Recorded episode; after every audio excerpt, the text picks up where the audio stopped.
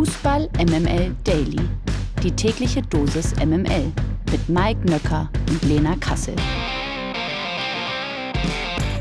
Buongiorno tutti! Heute ist Montag, der 31. Juli. Das hier ist Fußball MML Daily. Und ähm, ich bin wie immer, wenn ich in eine neue Woche starte, sowas von froh, dass sie an meiner Seite ist. Guten Morgen, Lena Kassel. Guten Morgen, Mike Nöcker. Na, du? Na, na du? Wie geht's dir denn so? Hm? Weißt du, wer heute Morgen vor meiner Tür stand? Nein? Die Kathi Karrenbauer. Die ich eigentlich letzte Woche, die ich eigentlich letzte Woche Montag erwartet hat, hätte, nach dem CSD Ja. in Berlin. Ähm, Ja. Die ist dann jetzt nach meinem Düsseldorf-Aufenthalt, stand sie dann heute Morgen vor der Tür und hat mal kurz angeklopft und wollte mal vorbeischauen. So, so. Direkt aus dem Frauenknast, aus dem RTL-Frauenknast zu dir nach Hause. So ist es. Ja. Was hast du gemacht? Du hast irgendwie äh, zweimal Fußball geguckt und äh, Null Punkte gesehen, richtig. Mm, Ach, schön. Da werden wir sicherlich gleich auch noch drüber reden, dann kannst du es noch ein bisschen genauer erzählen. Aber jetzt wollen wir natürlich vor allen Dingen wissen, was du hierzu sagst. Unsere Frauen bei der WM. Tja, wir waren doch so hoffnungsvoll nach dem 6-0 Auftaktsieg gegen Marokko. Gestern wurde dann aber alles irgendwie ein bisschen enttäuschender. Mit 1 zu 2 hat das DFB-Team ihr zweites Gruppenspiel gegen Kolumbien verloren. Pops Ausgleich in der 89. Spielminute reichte nicht, weil die Kolumbianerinnen in der 96. Minute nach einem Eckball erneut in Führung gingen. Die Deutschen haben den vorzeitigen Achtelfinaleinzug damit also verpasst. Anders übrigens, vielleicht möchte ich das an dieser Stelle auch sagen, als Norwegen. Wer hat von Norwegen geredet? Ich war es, glaube ich. Aber äh, zurück zum Thema. Kolumbien hingegen ähm, steht nämlich so gut wie sicher in der Runde der letzten 16. So, aber kommen wir jetzt erstmal äh, auf die Gründe der Niederlage. Ja, also die Kolumbianerinnen haben den DFB-Frauen ihr Spiel aufgedrückt, was äh, im ersten Spiel gegen Marokko bei den DFB-Frauen wirklich noch richtig gut geklappt hat, nämlich dass sie eben ihr Spiel auf den Platz bringen, gutes hohes Pressing, zielorientiertes Umschalten, abwechslungsreiches Flügelspiel. Ähm, das hat alles gegen Kolumbien nicht mehr hingehauen. Ähm, sie haben dieses bewusst nervöse, rhythmuslose Spiel der Kolumbianerinnen adaptiert, waren im letzten Drittel oft zu hektisch im Abschluss, unkonzentriert, ungeduldig im Offensivspiel. Also es gab kaum klar herausgearbeitete Torchancen und da fehlte, fehlte so ein bisschen die Ruhe und vor allem auch die Konzentration im eigenen Ballvortrag, was glaube ich aber eben auch an der Kulisse gelegen haben könnte. Es war ein Auswärtsspiel für Deutschland, weil Australien ein Einwanderungsland für viele Kolumbianer und Kolumbianerinnen ähm, ist und so waren die Ränge eben gelb und nicht schwarz und weiß. Und äh, das hat, glaube ich, Kolumbien wirklich auch sehr, sehr beflügelt. Sie haben sehr gut das Zentrum der Deutschen zugestellt. So mussten die Angriffe oft über die Flügel laufen, wo die Kolumbianerinnen dann aber in richtig, richtig gute Pressing-Situationen gegangen sind. Also für mich hatte Kolumbien auch so ein bisschen die Gangart von Union Berlin. Also ähm, die, die waren jetzt nicht so schön anzusehen, wie sie gespielt haben, aber defensiv haben sie kaum was zugelassen. Offensiv waren sie sehr effektiv und dann haben sie eben mit sehr viel Physis umgeschaltet und ähm, allen voran durch Mayra Ramirez, das war die Nummer 9. Also gegen die hätte ich jetzt auch nicht unbedingt Lust zu spielen. Ähm, bitter natürlich dann auch aus deutscher Sicht, dass sich Sarah Dorsun verletzt hat und zur Halbzeit raus musste. Sie war die bis dato beste Spielerin. Also wieder eine neue Verletzte im Team, bedeutet auch wieder personelle Rotation, wieder keine Eingespieltheit und man erinnert sich nochmal an die vergangene Europameisterschaft, wo die Engländerinnen ja in jedem Spiel die gleiche Startelf aufgeboten haben. Und es wurde eben mit einem Titel gekrönt. Also ein fester Stamm bei einem solchen Turnier, gerade in der Defensive, wo es auch um Absprachen geht und so weiter und so fort, ist Gold wert und das bröckelt so langsam bei den Deutschen. Was ja ganz witzig ist, nicht mehr, weil du gerade auch Union Berlin äh, erwähnt hast oder die Spielweise von Union Berlin. Man hatte ja eigentlich ein ganz gutes Gefühl, ne? weil insbesondere ja über die Außen, über Standards und ähnliches im ersten Spiel einfach wahnsinnig viele Impulse und wirklich sehr, sehr gute Situationen gekommen sind. Voll, aber das äh, war eben auch dadurch begünstigt, dass die Marokkanerinnen immer ein körperliches Mismatch hatten mit den Flügelspielerinnen äh, Clara Bühl und Jule Brandt, die sehr groß sind, die sehr wuchtig sind, auch Probleme hatten, Alex Popp in den Griff zu bekommen. Und das war eben bei Kolumbien jetzt komplett anders. Du kannst natürlich dieses Spiel so aufziehen, wenn du keine körperliche Gegenwehr bekommst. Aber wenn du ins Eins gegen Eins gehst, ja, ich habe ja die Dribblings gelobt von Clara Bühl und Jule Brandt, aber du jedes Mal richtig ein paar auf die Socken bekommst, ja, dann wird's halt schwer. Können wir denn trotzdem optimistisch äh, sein, was den weiteren Turnierverlauf angeht? Ich habe ja gesagt, dass dieses zweite Spiel gegen Kolumbien der, der Seismograph für den weiteren Turnierverlauf sein könnte. Also gewinnen sie das, dann kann es weit gehen. Gewinnen sie es nicht, dann könnte es eng werden. Und das Spiel gegen Kolumbien hat schon auch die Schwächen des deutschen Teams offenbart gegen tiefstehende Gegner, die keinen flachen Spielaufbau betreiben, sondern eben oft auf den langen, hohen Ball setzen. Da können die Deutschen nicht auf ihre Stärke zurückgreifen, nämlich in ein hohes Pressing zu gehen und dann schnell zum Torerfolg zu kommen. Und ich habe leider auch leichte, leichte WM 2018 Männer Nationalmannschaftsvibes. Wir erinnern uns noch mal kurz. Auch da wurde ein Spiel gewonnen und ein Spiel verloren und es kam zu einem alles entscheidenden letzten Gruppenspiel gegen den vermeintlich schwächsten Gegner aus der Gruppe, wo man ja dachte, das wird doch mit dem Weiterkommen hinhauen. Ja, klingelt's? Genau, 2018 war es Südkorea bei den Männern. Es ging mit 2 zu 0 an Südkorea und es gab das Vorrundenaus für die Deutschen. Jetzt also wieder Südkorea bei den Frauen. Und ich hoffe inständig auf einen anderen Ausgang. Hm. We will see. Hm. Das geht anders aus. Also ich bin mir sicher.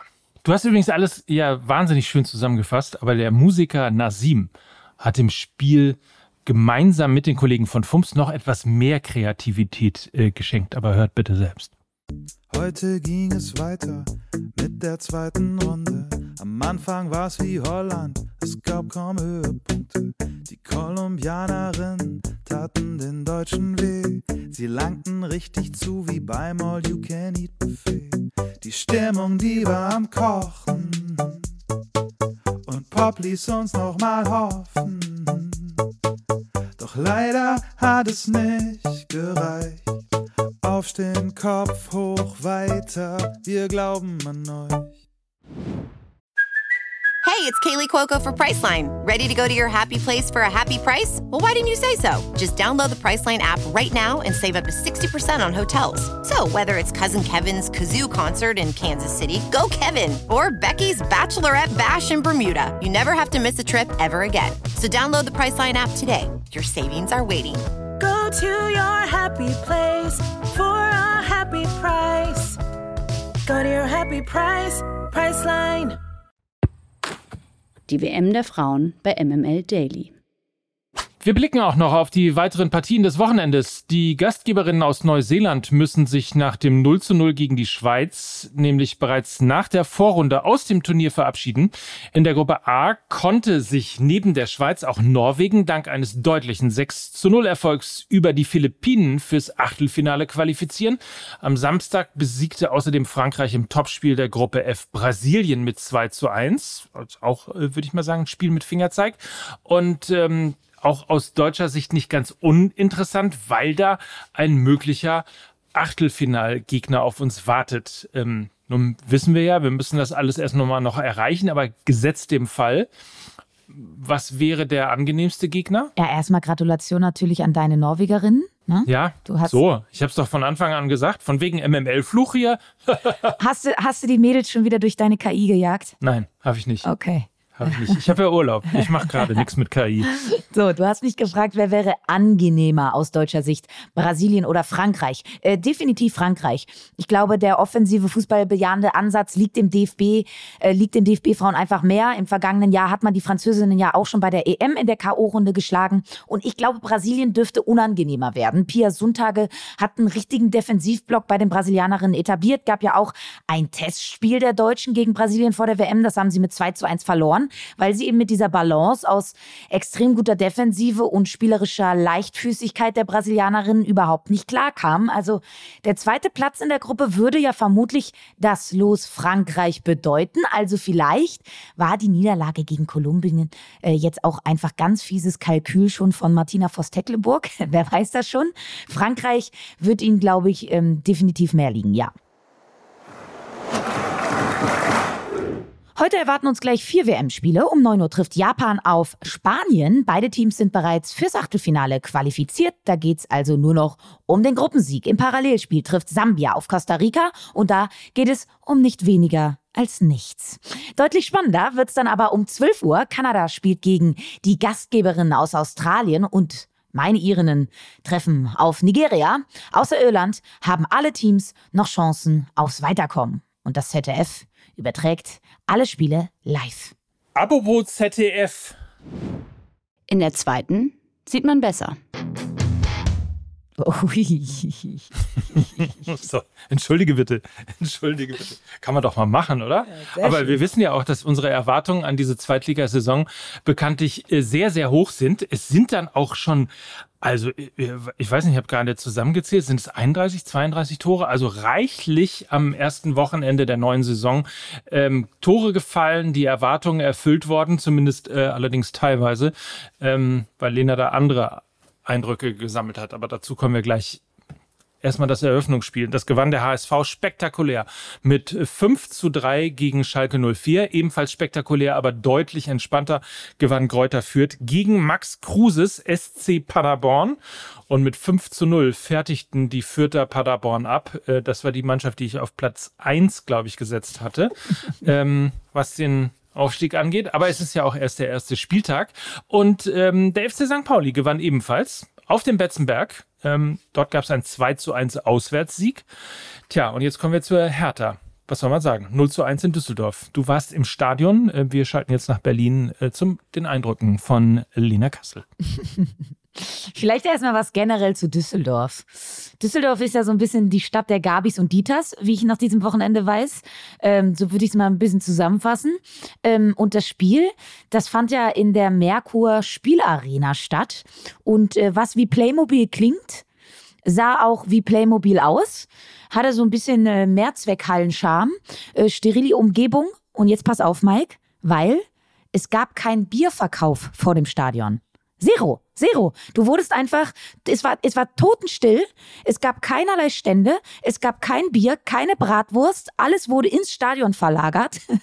Und das war wirklich so ein bisschen, so stelle ich mir so ein dystopisches. Die Allianz Arena vor. ja, Nein, Entschuldigung. ich wollte, ich, ich wollte gerade sagen, ähm, so stelle ich mir so ein bisschen so ein dystopisches Fußballstadion-Erlebnis vor. Also ja, Allianz Arena.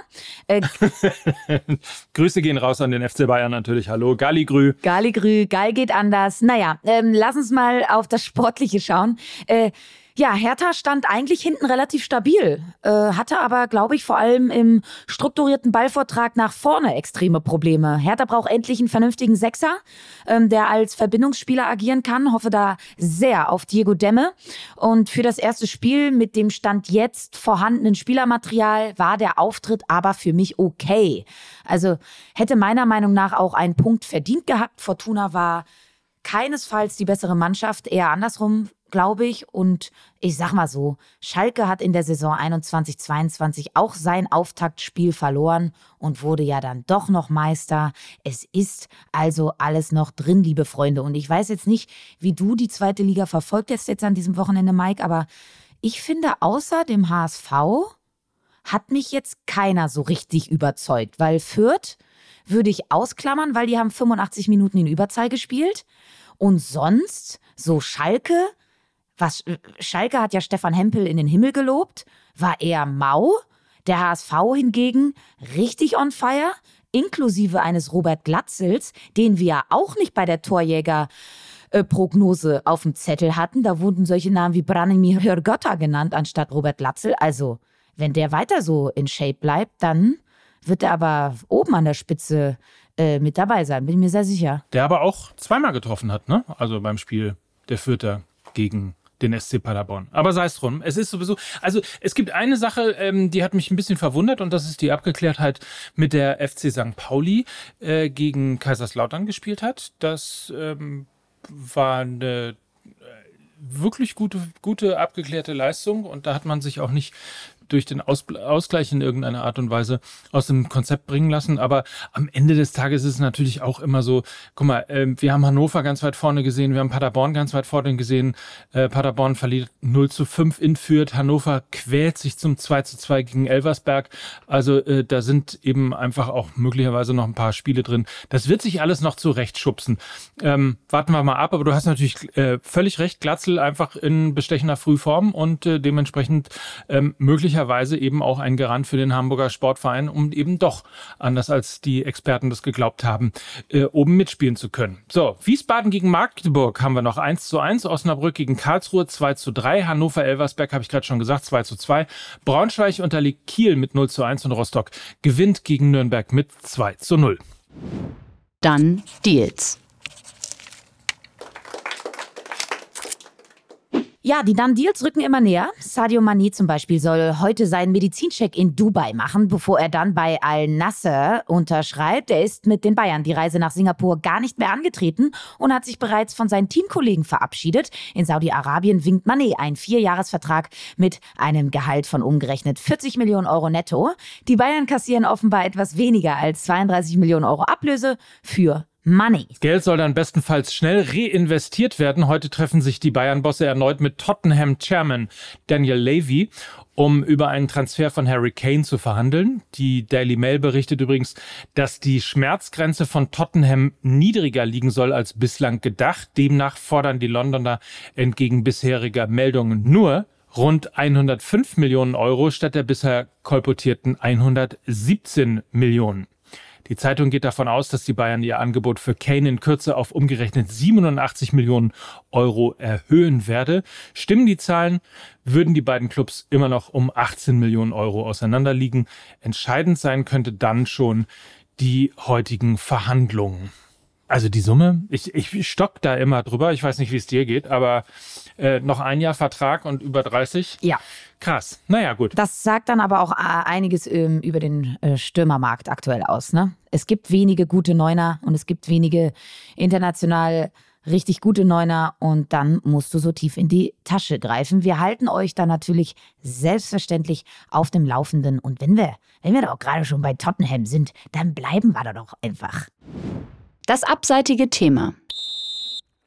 Der US-Rapper Jay-Z möchte sich angeblich Tottenham Hotspur kaufen. Natürlich, da wirst du morgens wach und denkst, ach, was könnte ich mir heute mal kaufen? Ja klar, Tottenham Hotspur. Ähm, wie der Daily Express US berichtet, bereitet der Musiker derzeit ein entsprechendes Angebot vor. Der aktuelle Tottenham-Besitzer Joe Lewis wurde ja am vergangenen Mittwoch in New York vorübergehend vom FBI festgenommen. Zuvor war der 86-Jährige wegen Insiderhandels angeklagt worden. Der milliardenschwere Unternehmer kam gegen eine Kaution in Höhe von 300 Millionen Dollar auf freien Fuß. Jetzt wittert Jay-Z offenbar seine Chance. Denkbar wäre demnach, dass sich Jay-Z weitere Partner sucht, um eine Übernahme des Clubs aus London zu ermöglichen. Das wäre doch mal ein cooler Clubbesitzer, oder? Ich meine, David Beckham auf der einen Seite, Jay-Z auf der anderen. Was, was, was kommt denn da noch? Und ähm, wie stellst du dir das eigentlich genau vor? Also, ich sag mal so, Jay-Z hat ja immer davon gesprochen, dass er ja 99 Problems hat, aber eine Bitch ain't one. Und ich hoffe für ihn, dass das auch so bleibt, ne? Weil er hat ja jetzt eine neue Bitch. ja. Ach, wir spielen das Spiel morgen weiter, überlegen uns mal, äh, wer noch alles Clubs äh, kaufen könnte. Ähm, vielleicht kaufe ich doch irgendwann nochmal den FC Gütersloh. Uh. Ach nee, das geht ja. Äh, uh, wobei fällt mir Och Mann, lass uns doch einen Fußballclub kaufen. Ich fände das richtig cool. Ja, und dann ja. würden wir so eine Doppelspitze im Präsidium abgeben und nur schlechte Entscheidungen treffen. Ich hätte darauf richtig Lust. und dann, und dann verkaufen wir das alles äh, an Apple und machen daraus eine Serie. So ist es. Ne? Hier, so, Ted, in diesem Sinne. Äh, äh Ted Lasso war gestern MML ja. Daily Goes Apple. So ist es. In diesem Sinne, äh, träumt weiter. Und zwar heute den ganzen Tag, denn morgen geht es schon weiter mit uns. Habt einen feinen Tag. Und wie immer, beste Grüße von Mike Nöcker. Und Lena Kassel. Kati Karrenbauer ist auch noch in mir drin. Aber morgen sicherlich wieder nur Lena Kassel für Fußball MML. Tschüss. Tschüss. Dieser Podcast wird produziert von Podstars bei OMR.